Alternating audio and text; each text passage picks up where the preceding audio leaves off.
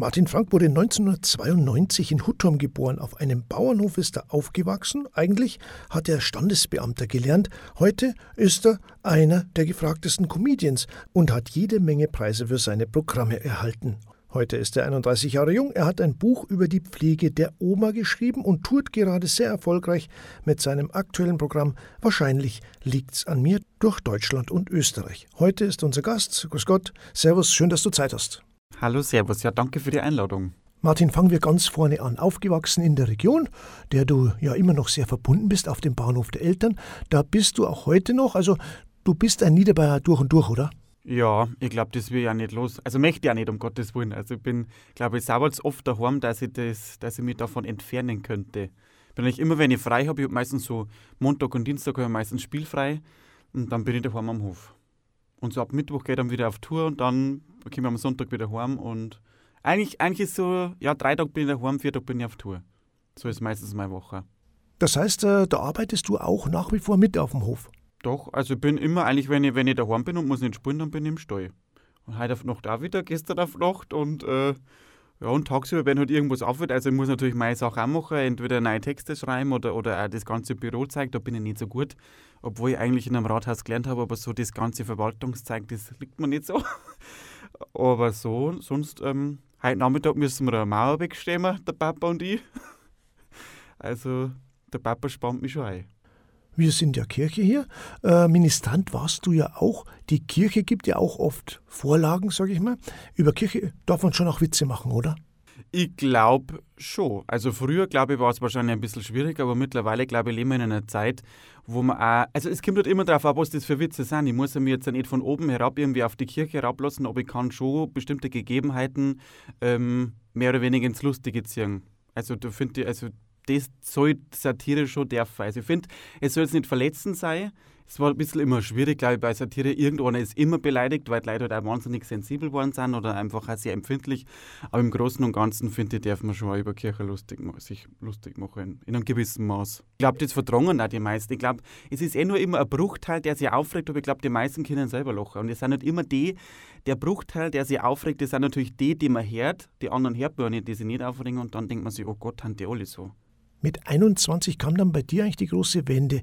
Du hast den Job als Standesbeamter gekündigt und bist dann auf die Schauspielschule gegangen. Was war da los?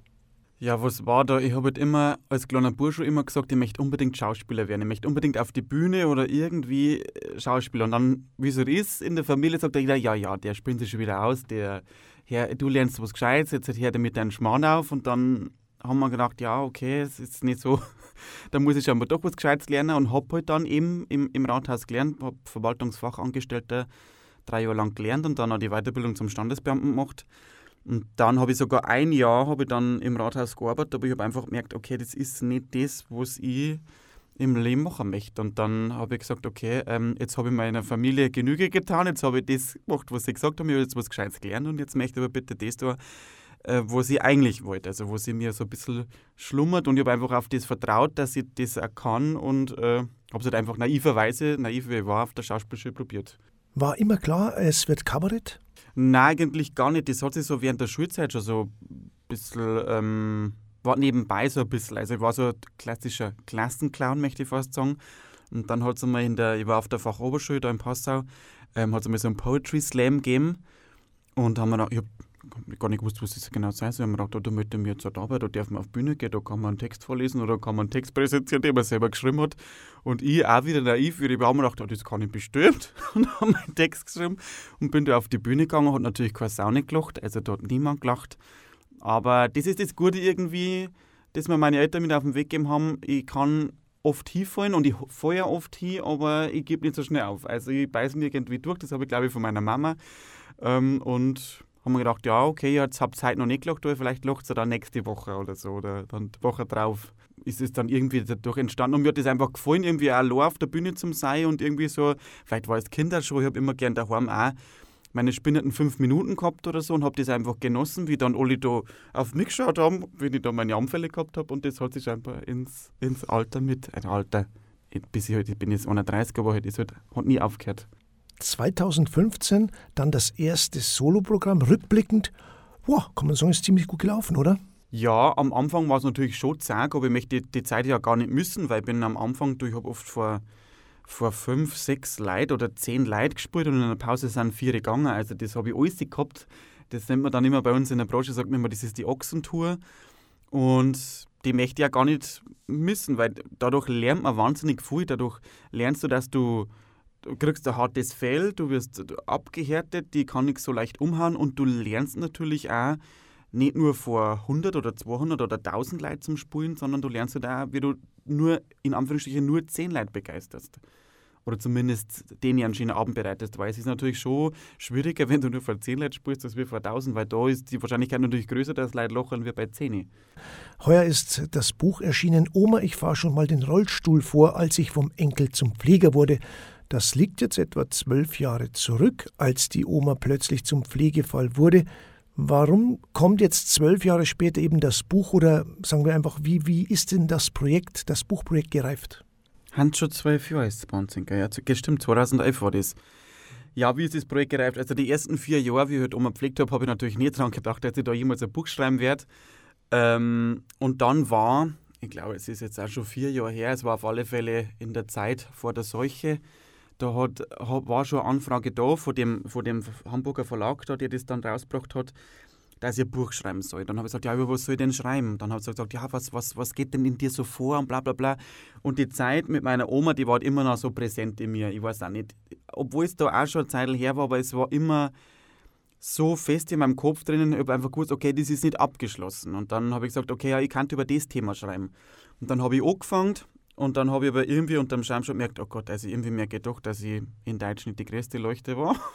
Vielleicht soll ich nicht gleich am Anfang ein Büchlein allein schreiben, sondern ähm, schreibe mal ein Buch mit einer Kollegin von mir. Da habe ich mit der Franziska Wanninger erst ein Buch geschrieben. Das war so ein humoristischer Bayern-Ratgeber, mehr oder weniger, dass man einfach mal in dieses ganze Buchschreiben reinkommt, dass man mal die Strukturen versteht, wie schreibt man ein Buch, wie gliedert man das, wie ist dann die Arbeit mit dem Verlag. Und dann war das Buch draußen und dann haben damit zwei oder drei Jahre, glaube ich, sogar vergangen. Und dann hat wieder der Verlag gefragt, ja, wie schaut es denn jetzt aus mit diesem Solobuch, mit dem Thema, was sie damals äh, angedacht hätten? Und dann habe ich gesagt, ja, jetzt weiß ich es auch nicht. da habe ich gesagt, ja, ich, ich fange jetzt damit an. Und dann habe ich mein Exposé geschrieben, das muss man am Anfang immer machen, sind ungefähr 20 Seiten oder so. Und das schickst dann hier an den Verlag, dann wird das, geht glaube ich durch mehrere Instanzen durch und dann lesen halt die das und schauen, okay, hat das Potenzial oder nicht. Und haben gesagt, ja, das ist ein sehr schönes Thema und sie schreiben auch schön und ich soll doch das bitte weiterverfolgen. Und dann habe ich das Buch geschrieben. Und dann habe ich wirklich gemerkt, dann, wie das Buch dann heraus, ich tippe da in meinen Laptop ein und das ist dann, aber wenn dann das Buch kommt mit der Post, also da ist so ein palettenweise käme und dann habe ich das in der Hand, dann ist das natürlich schon ein ganz cooles Gefühl, dass du vor mir das Baby da in Anführungsstrichen, wo du da die letzten Monate oder Jahre im Kopf umeinander dran hast, dass, wenn du es auf einmal in der Hand hast und dann war das Thema für mich auch mehr oder weniger abgeschlossen. Also ich kann jetzt irgendwie meine Oma ruhen lassen, weiß ja nicht. Also hört jetzt blöd an, aber irgendwie war es für mich so, okay. Meine Oma und meine Großtante kommt ja auch viel vor in dem Buch. Ähm, das ist jetzt halt erledigt. Weil es doch ein sehr prägender Einschnitt in dein noch ja, sehr junges Leben war, oder? Ja, und ich hätte eben nicht gedacht, dass das so lang so präsent ist, weil auch unterm Schreiben, ich habe dann oft absitzen müssen, weil da haben wir wieder, haben wir wieder Tränen gekommen, weil das dann wieder das war unterm Schreiben, wie wenn es gerade passiert wieder. Das war wirklich, ich, ich, habe es einfach nicht weggebracht aus mir, aber eben durch das Buch ist dann gegangen und irgendwie.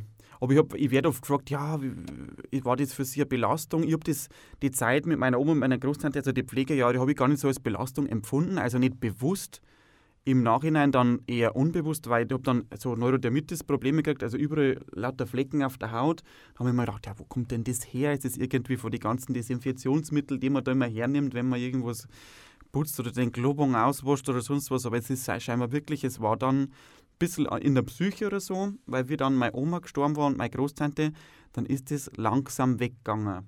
Wo ich mir auch gedacht habe, ja, Jetzt habe ich fast wieder schlecht gewissen, weil ich das, das sage, aber irgendwo hat es mich dann scheinbar doch un, unterbewusst belastet. Die verstrichene Zeit war vielleicht auch gut, dass man jetzt auch mit einem Schmunzeln so manche Anekdote erzählen kann, oder?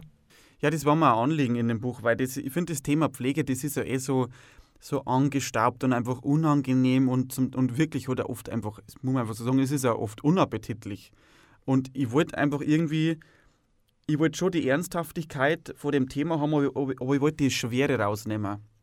dass man äh, über das Thema lesen kann, ohne dass man sich denkt, oh, jetzt muss ich da ein Bücher über Pflege lesen, ja lieber Gott. Also das soll es, eh, eben nicht äh, geworden sein, sondern ich wollte halt einfach mit Humor und, und, und einer gewissen Leichtigkeit, aber gleichzeitig schon mit Fingerspitzengefühl, weil ich wollte da meine Familie nicht vorführen. Das ist eine sehr, eine sehr, sehr private Geschichte.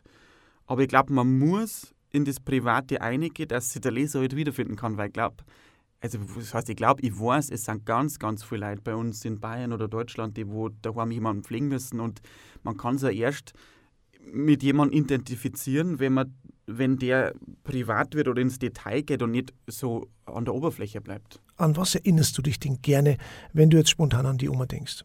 Also an was ich, was ich immer denken muss, das ist bei uns, da wir auch mittlerweile schon so ein kleiner Running Gag, wenn jemand Hallo schreit, weil das war immer der Schrei von meiner Oma, so immer so, so ein gehauchtes, ganz in der Kopfstimme, hohes, fast gesungenes Hallo, wenn die Oma irgendwas braucht hat. Und das war so, ein, und da war so viel drin in dem Hallo. Da war so ein Hallo, oh Hilfe, ich brauche was, aber mir ist unangenehm, ich will jetzt niemanden irgendwo äh, weg. Äh, sie war sympathisch, dass man halt nicht sauer ist, weil sie schon wieder was braucht. Und also das Hallo, das werde ich wahrscheinlich nie wieder aus mir rauszubringen. Das ist so ein, so ein Signature-Ton von meiner Oma. Es ändert sich auch der Blick auf das Altwerden, oder? Du hast schon auch darüber nachgedacht, also im Buch, wie es selber ist im Alter.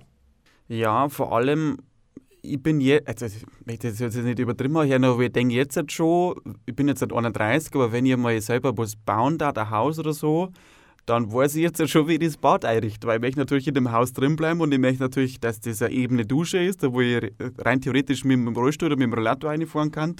Also das, an das hat man natürlich zu der Zeit, als ich da, wie das Haus von meiner Oma baut worden ist, hat sich natürlich niemand Gedanken gemacht. Also es war ein Badwanne, da haben wir dann einen, einen, einen Lifter braucht, dass man überhaupt reinkommt und Gut, wir so in der Boot eh nie reinkommen, aber man baut, ich, ich darf jetzt ganz anders bauen, weil ich das halt jetzt halt weiß. Und das sind einfach so Sachen, wo man denkt, okay. Und ich finde halt auch, auf was man sich dann einlassen muss, du musst, wenn du auf Pflege angewiesen bist, du musst deinen Körper mit allem, was er hat, mit allen Defiziten, musst du jemand anderen anvertrauen können. Und dass man sich vielleicht da irgendwann einmal vielleicht im Kopf das ein bisschen bewusst macht und sagt, okay, wenn jetzt ich recht ein geschammiger Mensch bin, dann muss ich vielleicht bis zur, bis zur Rente oder bis ich ein Pflegefall bin, damit klarkommen. Also, dass das dann einfach so ist. Weil meine Oma war ein wahnsinnig geschammiger Mensch, ich bin das auch. Also mir dreht es heute auch morgen, wenn man denkt, oh Gott, ich muss einmal in ein Pflegeheim gehen und dann müssen die mich überall im, im Teambereich oder sonst was waschen. Ähm, dann muss ich noch, also das muss ich glaube ich auch erst lernen. Aber da ich das jetzt halt weiß, weiß ich, dass das halt mir auf, also mir irgendwann einmal damit auseinandersetzen muss.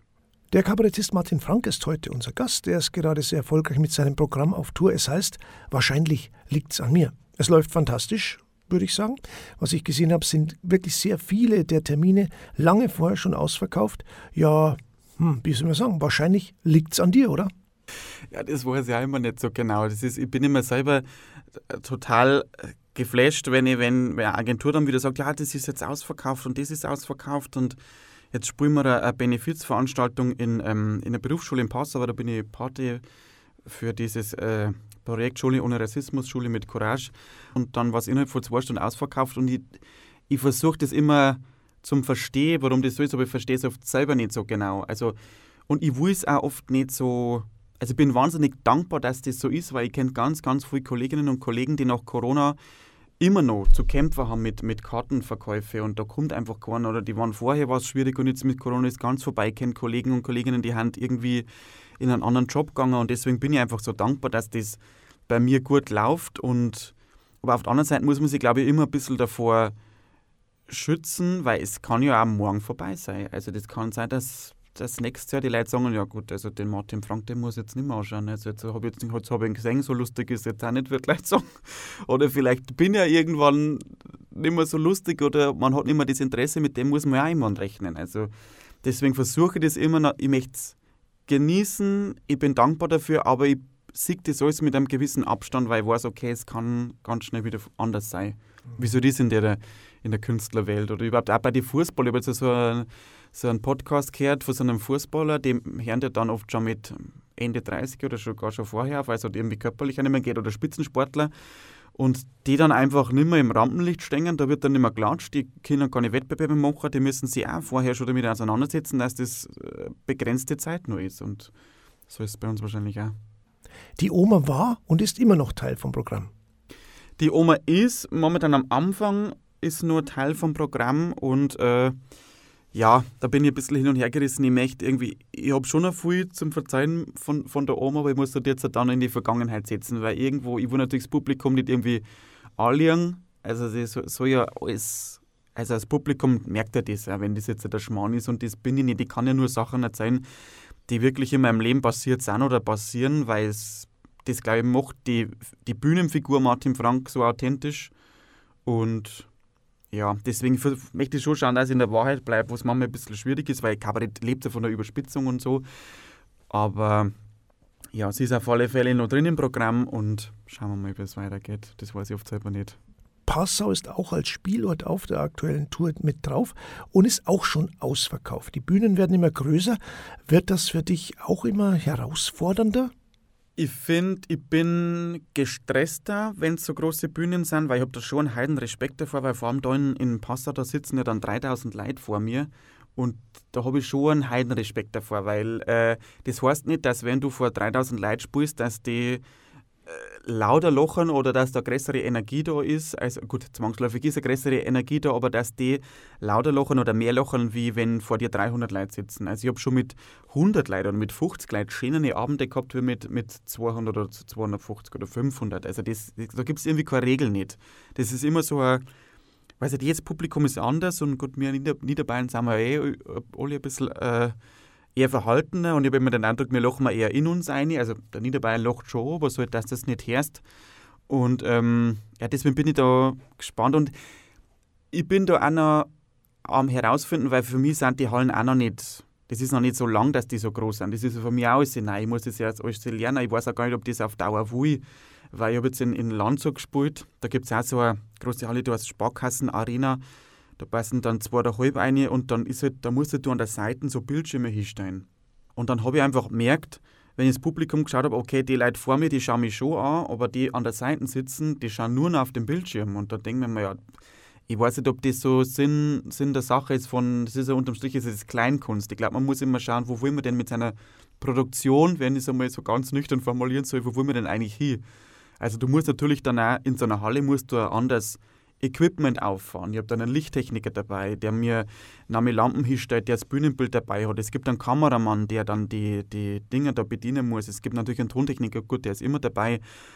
Du brauchst anderen, andere Security, weil am Schluss, wenn es eine Autogrammstunde gibt, dann kommen Leute irgendwie von überall und manchmal, ich weiß nicht, an was es liegt, aber viele Leute können keine Schlange bilden, die kommen dann von überall her und dann weißt du gar nicht, oh Gott, was soll ich denn? Und dann sind die sauer, weil du nimmst den und dann brauchst du da jemanden, der sich herstellt. Also das ist ja alles mit Personal dann verbunden und ähm, es macht es nicht leicht. Es hat natürlich, glaube ich, immer einen Reiz, wenn man sagt, okay, kann die denn das überhaupt, was so viele Leute spielen? Aber ja, denke mir, ich bin jetzt 31, ich probiere es jetzt einmal aus und dann sagen wir schon. Es gibt aber auch Leute, die sagen, du, ich gehe nicht in eine Dreiländerhalle, weil mir das zu, zu groß ist. Als Publikum kann das sagen. Die sagen, nein, das ist für mich nicht Kabarett. Also Kabarett ist für mich was, was ich so ein kleines Kellertheater oder, oder Scharfrichterhaus mit 100 Leuten und nicht irgendeine riesige Produktion mit 3000 Leuten. Also, wie gesagt, ich bin da auch noch am, am, am meinem Weg finden und finde immer, wenn man es nicht ausprobiert, weiß man es nicht. Wie ist es denn örtlich? Ist dein Heimspiel auch gleichzeitig ein Heimvorteil oder nicht unbedingt? Da ich jetzt gar nicht sagen, weil ich glaube, wenn man daheim spielt, dann schauen die Leute noch mal ein bisschen kritischer auf die. Weil wenn, vor allem wenn dann Leute, also ich habe zwar das große Glück, wenn Huttermer da sind, die haben, also Huttermer haben mich immer schon unterstützt. Ich habe noch nie irgendwie einen Huttermer oder Huttermerin im Publikum gehabt, die wo sagen, ja, dem Frank, den schauen wir jetzt einmal an, was der für den Kass verzeiht, sondern ich habe wirklich immer schon von meiner Heimatgemeinde eine riesige Unterstützung erfahren, wo es nicht, nicht die Regel ist. Weil oft gibt es ja den Spruch, wo der Pfennig geschlagen ist, ist er nichts wert. Da kenne ich auch Kolleginnen oder Kollegen, denen es so geht, aber ich habe das Gott sei Dank nicht. Aber ich, ich also ich habe dann oft die große Angst, wenn ich daheim spiele. Weil ich will ja meine Heimat nicht enttäuschen. Ich möchte jetzt nicht ja, ich weiß auch nicht, ich habe da immer dann Probleme in meinem Kopf und denke mir, aus, jetzt sind so viele Leute von daheim und die wissen natürlich, wie das alles ist und die wissen, wo ich wohne und die wissen das und das und da habe ich dann ein bisschen mehr, eher, mehr Panik, ich fühle mich oft wohler oder halt kann oft freier spielen, wenn ich wo spiele, wo mich keiner kennt. Und wie ist es in Österreich? Gehen da manche Pointen, die bei uns gar nicht gehen und andersrum? Das kommt immer darauf, wo, wo man in Österreich spielt. Also ich finde Oberösterreich, die haben uns sehr, sehr ähnlich, uns Niederbayern. Salzburger Land auch. Ähm, Niederösterreich eigentlich humormäßig auch die Wiener sind ein bisschen anders. Also ich habe zwar jetzt mit dem Programm, ich habe Wien-Premiere gehabt, in, in dem schönen Stadtsaal da in Wien, also wirklich ein wunderschöner Saal. Und die haben schon auch sehr gut gelacht, aber schon ein bisschen, ja, wie soll ich sagen, ein bisschen verhaltener. Oder ich versuche dann einmal, wenn ich in Österreich spiele, dass ich ein bisschen österreichische Sachen einbaue. Also, wenn ich was mitkriege, zum Beispiel da jener Bundeskanzler hat derzeit für Leute, die sich kein warmes Essen nicht mehr leisten können, die sollen nicht einmal zu McDonalds gehen. Und dann haben wir gedacht, okay, das nehme ich jetzt irgendwie ins Programm auf, das muss ich schon ein wenig verarbeiten. Und da freuen sie sich dann schon auch. Also, wenn man, wenn man merkt, ich spiele nicht einfach mein Programm, sondern ich habe jetzt halt schon auch was Spezielles für Österreich oder für, ja, die Steirer sind oft ein bisschen anders wie mir. Die Steirer und Kern. Also je weiter man so in Süden und Südosten kommt, die sind dann wieder vom Humor her anders wie mir. Aber auch, und da muss man wieder unterscheiden zwischen, zwischen Stadt, also zwischen Graz und außerhalb. Also es ist so komplex. Also da glaube ich, kann man zwei Stunden drüber reden, wie die Leute drauf sind, weil die sind in der Stadt anders wie auf dem Land und vor Regierungsbezirk oder Bundesland wieder anders. Also unser Gast ist heute der Kabarettist Martin Frank. Ja, du bist Wahlmünchner, aufgewachsen in Hutturm. Hutturm ist deine Heimat und äh, du bist auch regelmäßig daheim, oder? Genau, und ich werde jetzt da wahrscheinlich ab nächstes Jahr noch öfter daheim sein, weil ich werde München wieder verlassen. Weil ich habe halt da habe jetzt eine kleine Wohnung gehabt in München, also wirklich eine mini, mini, mini Wohnung, mit der, die ich schon seit der Schauspielschule habe. Aber die rentiert sich nicht mehr so. Also ich zahle da oft jeden Monat da meine Miete und bin aber vielleicht zweimal dort. Also wenn ich irgendwie ganz blöd auf Tour bin und komme nicht irgendwie nach München, dann ist es nicht mehr. Und dann habe ich gedacht, na okay, du, äh, das hör jetzt auf. Also weil das ist irgendwie fürs Licht ein bisschen, da zahlst du einen Haufen Geld und dann bist du nicht dort und haben die so eine Wohnungsnot in München dann sind. Und ich, mehr oder weniger belagere ich ja da eine Wohnung, die eigentlich unterm Strich nicht so richtig gebraucht wird. Ich kann jetzt für die zwei Nächte im Monat ein Hotel gehen dann zahle ich natürlich weniger und äh, auch kann die Wohnung haben. Die meiste Zeit, wenn ich irgendwo im Allgäu spiele oder in, bei den Franken drum, dann muss ich sowieso in einem Hotel übernachten. Also da, ob ich jetzt dann in, bei denen im Hotel bin oder in München in meiner Wohnung, weil das war schon, München ist halt schon zentral, wenn man jetzt ins Allgäu will oder runter zu den Bergen oder auch nach Franken rauf, ist München oft zentraler, aber mei, irgendein Tod muss man sterben. Ich habe jetzt gelesen, die Ideen kommen durchaus oft im Kuhstall. Du bist dann eben aktiv am Hof und äh, dann fallen dir gewisse Sachen ein. Ja, also natürlich die, die, die Hauptideen oder so die Themen kennen einfach aus dem Leben, also aus den Nachrichten oder wo es halt mich gerade so am Leben nervt oder belastet, weil meistens ist ja Kabarett diese in erster Linie, also wenn man es mal ganz nüchtern betrachtet, eigentlich eine Schimpferei über irgendwas, eigentlich ein, ein Granteln über irgendein Thema, das mich gerade aufregt und dann versuche ich, fange ich an zum Schreiben und dann, aber das Kreative passiert dann wirklich oft im Stall, weil das, das ist, wenn, ich bin bei uns immer daheim zuständig fürs Zeilen, also fürs Melken. Und das ist irgendwie für mich so eine monotone Arbeit, weil die sind so Handgriffe, die habe ich einfach in mir, weil ich mache ich schon seit ich klar bin. Und da kann ich mit dem Kopf ganz woanders sein. Und deswegen kann da mein Kopf irgendwie frei denken und äh, mache aber irgendwie eine monotone Arbeit und das löst dann scheinbar irgendeinen kreativen Vorgang in mir aus. Und ja. da passiert das dann. Aber dann ist es schon so, dann musst du das gleich aufschreiben, oder? Ja, ja, also ich muss dann schon, wenn ich dann sage, äh, okay, jetzt ist was eingefallen, dann muss ich schon schnell zu der Kur sagen, du warte mal schnell. ich gehe schnell auf, ich schreibe mir das ganz kurz auf und dann komme ich wieder. Also ich muss mir schon aufschreiben, weil das, ich, das ist das Schlimmste, wenn du irgendwie einen guten Gedanken hast oder du denkst, das ist ein guter Gedanke und den möchtest weiterspinnen und dann sagst, ah, das schreibe ich mir später auf und dann bin ich mit dem Stall fertig, gehe auf, mich um, zum Aufschreiben und dann weiß ich es nicht mehr. Das ist das Schlimmste, aber das passiert ja fast täglich. Die Politik liefert an sich geniale Vorlagen, aber das ist jetzt nicht das Deine. Äh, das machst du, wenn, dann nur selten, oder? Also wenn, dann nur gesellschaftspolitische Sachen, weil ich finde, Leute haben eh was in den Nachrichten, in der Zeitung, überall, überall wird man zugeballert mit politischen Sachen und momentan ist eh so, also ich, ich frage mich mal, ob man mir nur immer so, so viel jammern oder ob es früher auch oft so ein bisschen schwieriger war als Kind hat man das, gut, hat man das wahrscheinlich nicht wahrgenommen, aber momentan, es wird ähm, immer suggeriert, es ist gerade so eine schwierige Zeit. Und deswegen möchte ich nicht in meinem Programm in den zwei Stunden, wo die Leute für mich einen Eintritt zahlen, dann noch mit dem daherkommen, das eh schon in den Nachrichten kommen. Natürlich kann ich das auch satirisch oder kabarettistisch aufarbeiten, aber das will ich gar nicht. Ich will, dass die Leute in den zwei Stunden mal an was anderes denken.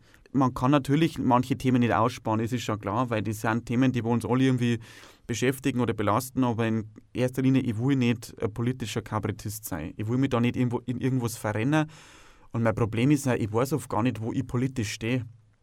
Weil das ist, weißt ich, ich höre dann immer, also ich habe schon eine Meinung und dann höre jemanden, der irgendwie ein anderes Argument hat, das auch gut ist und dann denke ich mir, ja, scheiße, hat eigentlich auch recht. Und dann bin ich wieder mit meiner Meinung ganz woanders. Und, aber ich habe oft den Eindruck, das, das darf man halt nicht mehr. Also irgendwie, es gesteht sich keiner mehr ein, dass er sich täuscht hat oder ich, ich muss wirklich Leute bewundern, die eine Meinung haben mit, und die dann einfach konsequent durchs ganze Leben durchziehen. Also das kann ich doch gar nicht. Was kommt jetzt noch? Was würdest du denn gern nochmal machen? Was sind jetzt so deine Visionen oder Träume? Ja, ich habe schon, hab schon noch viele, viele Träume und viele Pläne. Also ich möchte natürlich auf alle Fälle weiterhin auf der, auf der Bühne stehen mit dem Kabarett und möchte neue Programme schreiben, aber ich möchte mal so gern irgendwie eine Serie schreiben oder irgendwie einen lustigen Film oder so. Irgendwie einfach einen lustigen bayerischen Film oder eine lustige bayerische Serie. Also das ist irgendwo in meinem Kopf drin und das, ich weiß zwar noch nicht genau, wo es hingeht oder mit der Geschichte, aber das möchte ich unbedingt irgendwann machen. Wie ist denn das? Äh, bei den Musikern ist es ja eigentlich so, die machen ein Album, dann gehen sie auf Tour, dann macht man ein Album und geht auf Tour. Ist, ist es bei dir jetzt auch so, dass nach der Tour vor der Tour ist? Ja, das ist eigentlich genauso. Also man produziert mehr oder weniger Programm und dann gehst du mit dem auf Tour. Und dann hat er dann nebenbei irgendwie so bist halt zu Gast, was weiß ich, beim Schlachthof im BR oder bei anderen Sendungen, dann schreibst du natürlich für die Sendung noch was oder dann, dann ist, aber meistens ist es genau wie du sagst, also du schreibst ein Programm und dann gehst du auf Tour und dann gibt es halt nebenbei noch ein paar so kleine Schauplätze, wo du halt auch noch bist und noch, auch noch was machen sollst, aber im Großen und Ganzen, wie du gesagt hast. Es ist eigentlich unspektakulär. Es ist eigentlich ein, ein Job wie jeder andere auch. Also ich gehe, viermal in der Woche bin ich auf der Bühne und ein, ein oder zwei bin ich im Büro und schreibe irgendwas oder muss Sachen machen und habe, ja, bloß halt, dass meine Wochenenden nicht Samstag, Sonntag sind, sondern Montag, Dienstag. Überlegt man manchmal eigentlich, wie es weitergeht? Oder ob es denn so gut weitergeht? Ja, vor allem ähm, merke ich das, je größer, eben, je größer die Hallen werden oder je mehr Leute mein Programm sehen wollen, umso größer wird natürlich auch die Angst, dass das äh, nächstes Jahr nicht mehr so ist dass er vor mir niemand mehr sehen will. Aber ich bin Gott sei Dank schon so geerdet, ähm, dass ich sage, ja mei, ich möchte sowieso auch mal eine Eisdiele oder ein Kaffee eröffnen oder irgendwas oder bei uns in Hutter möchte ich so gerne mal eine Eisdiele machen, dann mache ich halt das. Also ich bin jetzt nicht, dass ich sage, okay, auf Biegen und Brechen und auch wenn nur noch fünf Leute oder zwei Leute kommen, ich stehe mich auf diese Bühne, also ich bin irgendwie so, ja mehr oder weniger vielseitig interessiert, dass ich weiß, okay, wenn das nicht mehr hier hat, dann möchte ich gerne mal Eisdiele machen oder, oder irgendwas anderes. Schaut alles gerade nicht danach aus und das ist auch gut so. Ja, wir bedanken uns ganz herzlich für deinen Besuch und weiter viel, viel Erfolg. Danke. Sehr gerne. Dankeschön. Der Kabarettist Martin Frank ist gerade mit seinem Programm auf Tour. Es heißt Wahrscheinlich liegt's an mir. Zeitnah also noch Tickets schauen. Viele Vorstellungen sind restlos ausverkauft. Ja, und sein Buch heißt Oma, ich fahr schon mal den Rollstuhl vor, als ich vom Enkel zum Pfleger wurde. Und es ist im Verlag Rowold Taschenbuch erschienen. Das Buch gibt's natürlich auch bei uns im Domladen in Passau. Das war Menschen und Geschichten für heute. Danke fürs Zuhören. Servus, alles Gute. Bis zum nächsten Mal.